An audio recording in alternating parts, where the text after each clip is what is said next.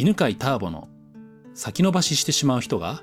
行動してしまう人間心理学。今回のテーマは父と息子のこじれた関係性。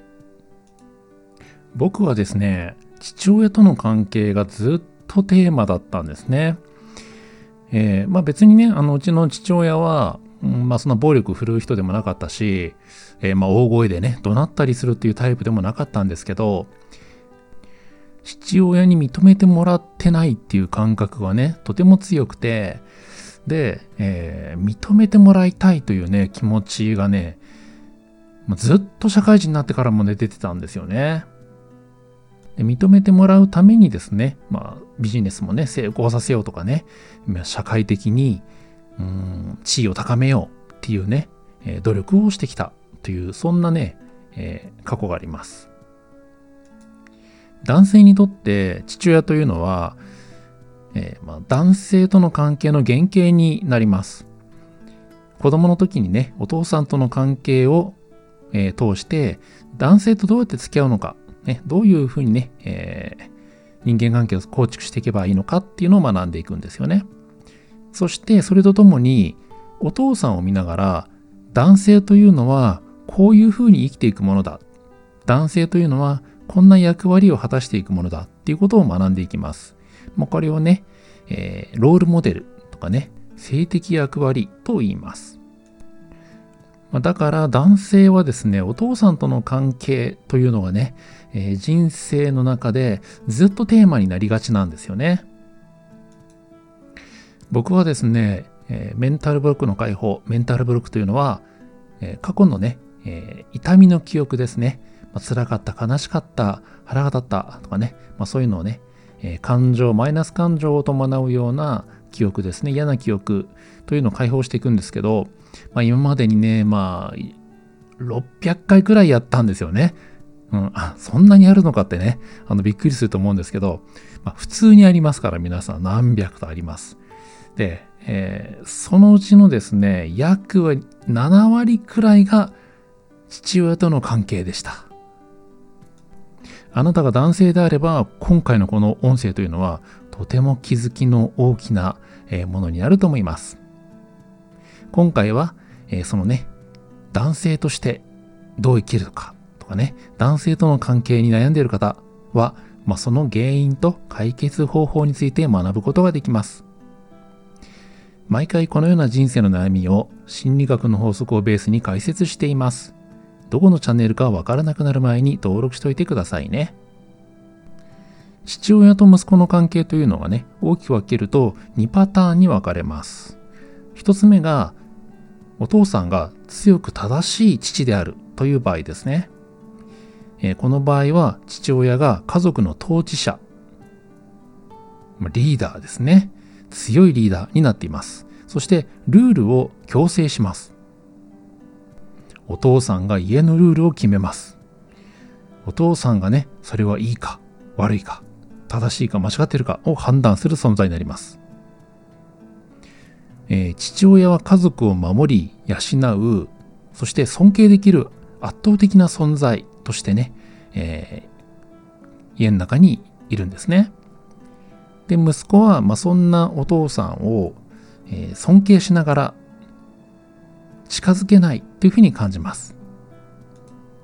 お父さんってすごいなっていうふうにね、思いながら、でも、まあ、親しくね、えー、話しかけるっていうのがね、難しくなります。特に思春期になっていくと、なかなかお父さんにね、えー、話しかけることができないっていうね、えー、ことになっていくでしょう。そして、無意識に自分と父親を比べていくようになります。なので息子はね、いつまでも自分は未熟だという感覚を持つんですね。やっぱりね、子供の目から見たらね、お父さんってすごく大きいし、力も強いですよね。で、いろんなことができるから、もうなんか万能な人うん。すごく大きくてね、えかっこいいっていう憧れもある。でも、うん、やっぱりどっかね、怖い存在だなというふうに感じることが多いですね。で、そんな強く正しい父というのは、家族を養うために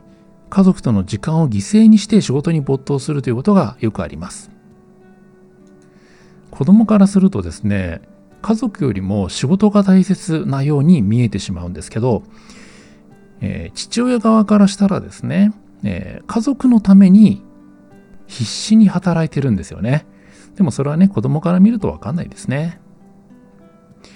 で息子は父親に認められたいという気持ちを持ち続けます。年上の男性に父親を重ねてみるようになります。これがあれですね、えー、父親との関係で男性との、えー、関係を学ぶっていうところです。そして年上の男性に対してですね近づきがたいとかね、えー、話しかけにくいっていう感覚があると同時に認められたいというですね強い、えー、欲求が生まれます。なんかね、えー、年上の男性のことが気になってしまってでこの人にねなんか褒めてもらいたい認めてもらいたいっていうね、えー、気持ちが続きます。そして2パターン目が弱く問題のある父親の場合ですね。父親が離婚などで家を去ってしまったりまたはね飲酒とかねギャンブルの癖がある。でね、それでお金を使い込んでしまうようなお父さんです。でそういうお父さんはですね、大体感情のコントロールができないので、えー、母親とか家族のみんなをね、攻撃します。で、実はね、攻撃するように見えるんですよね。実は、あの、実態としては違うこともよくあります。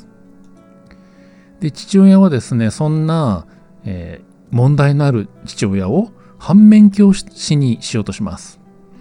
で、えー、父親みたいになってはいけないと考えてね、いろんなね、ルールを作っていくんですね。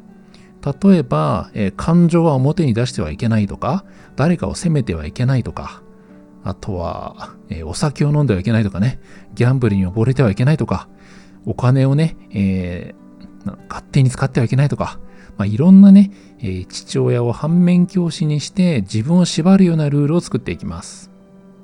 そして、攻撃されている弱いものを守らなければいけないというね、救済者になってしまうんですね。このなんか弱いものを守るっていうとこだけ聞くと、いや、いいじゃんと思うかもしれませんけど、攻撃されているとかね、弱いというのは、勝手な捉え方なんですよね。実際守ってほしいと思っているかどうかというのはまた別になります。相手がね、本当に弱いかどうか、守ってほしいと思っているかっていうのは、相手のね、えー、判断なんですけど、攻撃されている母親とかね、家族を見ているんで、まあ、例えば弟とかね、妹を見ているんで、すぐですね、誰かが攻撃されているんじゃないか、誰かが弱いんじゃないかっていうふうにね、えー、見なしてしまうんですね。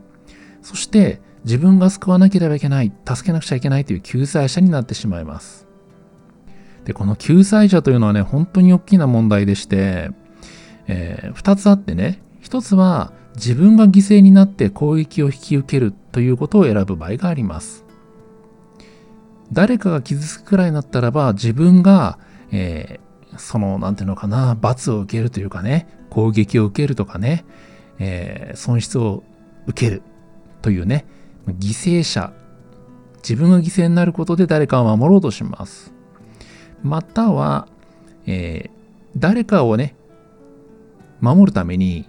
攻撃する人を自分がやっつけなければいけないというふうにね、思うんですね。攻撃する迫害者ですよね。迫害する悪い奴を自分が、えー、やっつけるんだと、戦うんだっていう風にね、なって、非常に攻撃的な人になってしまうんですね。で、これもね、さっき言ったように、本当に攻撃しているのか、ね、えー、責められている人は、攻撃本当にされていて弱い人なのかっていうのは、また、その真実は別のとこにあるわけですね。そしてですね、その救済者というのはね、助けてって言われてないのに、問題に乗り込んでってしまうんですよ。そしてね、そのなんかこう人間関係をですね、ぐちゃぐちゃにしてしまうっていうことがあります。まあ、こうやってですね、息子はね、成長するとどうなるかというと、嫌ってるはずの父親と同じことをしてしまうっていうね、まあ、そういう皮肉なことになるんですね。今ね、多分聞いてる方はね、本当頭混乱すると思うんですけど、自分はね、息子は成長するに従って、えー、家族を守るために悪い奴をやっつけてるはずなんですよ。ところが、悪い奴とをやっつけてるというのは、結婚すると自分の奥さんをやっつけてるかもしれません。で、子供たちから見ると、お父さんはお母さんをいじめてるっていう風に見えるんですよね。救済者のはずがいつの間にか子供たちから見ると、また外部から見ると、迫害者、攻撃してる人になってしまうっていうね、まあ、そういうね、残念なことになるんですね。まあ、そんな風にね、父親とね、いつの間にか同じことをしてしまうというのもありますし、逆に反面教師にして、えー、家族に怒れないとかね、家族の犠牲になるとか、えー、仕事をせずに家族とべったり過ごす。で、経済的に苦しくなる。などの、まあ、どこかね、え、人生でバランスを崩してストレスを抱えるということもよくあります。また、大人になってね、男性との関係がなかなかうまくいかない。